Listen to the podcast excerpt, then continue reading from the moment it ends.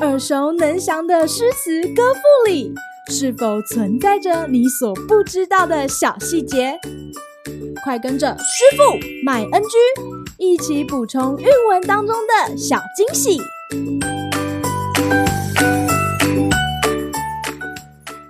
大家好，欢迎来到今天的师傅麦恩居。今天要和大家介绍杜甫的《防兵曹胡马》。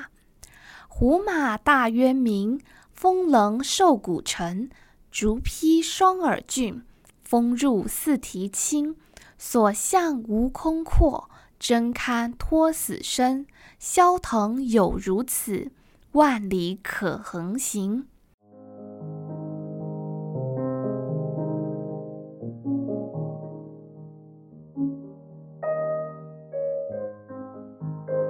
这首诗作于开元二十八年，西元七四零年左右。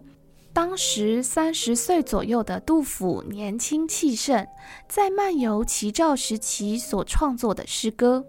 诗题名为《防兵曹胡马》，兵曹为官职名称，而杜甫正是用这首诗歌咏这位官员的马匹。大渊马是据称能够日行千里的外国名马。杜甫在诗歌的前四句首先描写马的外形与姿态。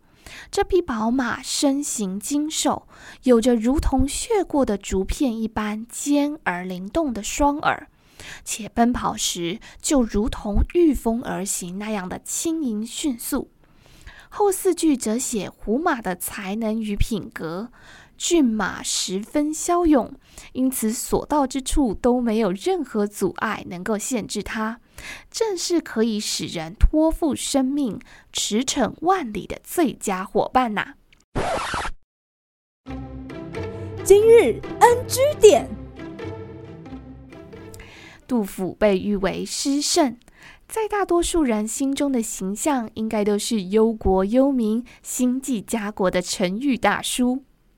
其实，杜甫也留下了许多歌咏动植物的咏物诗，不仅是诗人寄托情感于外物上的表现，也可以从中发现杜甫是个非常善于观察自然事物细节且热爱生活的人呢。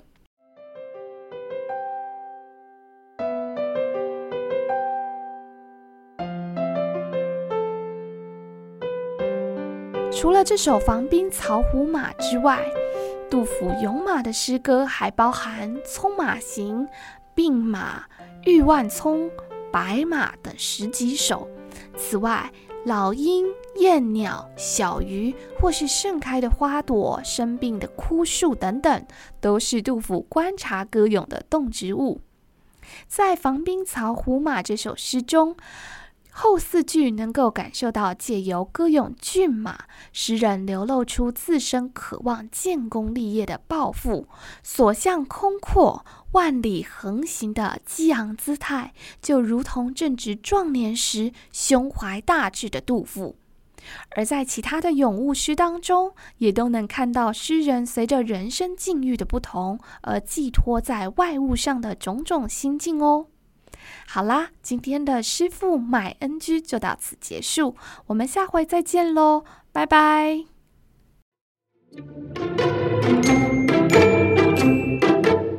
感谢收听今天的师傅买 NG，，想要了解更多有关韵文的趣味知识，请记得按下订阅键，follow 我们，让你的诗词歌赋不 NG。